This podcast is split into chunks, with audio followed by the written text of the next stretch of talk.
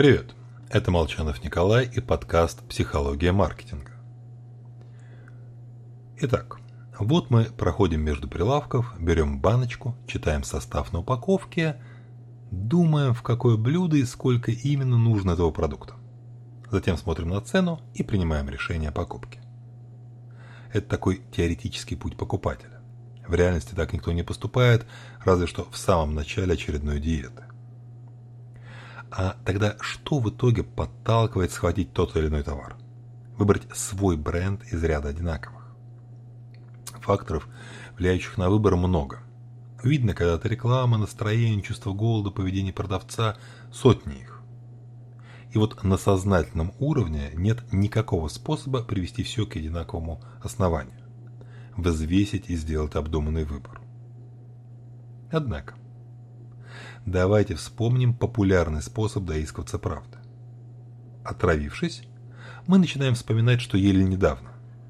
И когда при мысли о каком-то продукте нас начинает тошнить, думаем «Ага, вот оно, шаурма». Точно так же наше тело помогает сделать выбор в магазине, особенно в ситуации первой покупки. Любимая марка тушенки в глубине души отзывается теплым предвкушением чего-то приятного а при взгляде на ценник крабового мяса по спине бежит струйка холода. Грубо говоря, физические ощущения и являются для нас интегральным фактором, помогающим сделать выбор.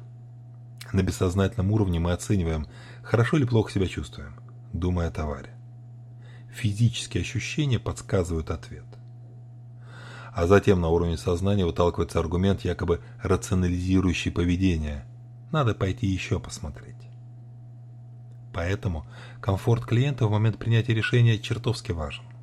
Температура воздуха, возможность сесть и съесть конфетку в салоне. Но в интернетах юзабилить. Всего вам хорошего.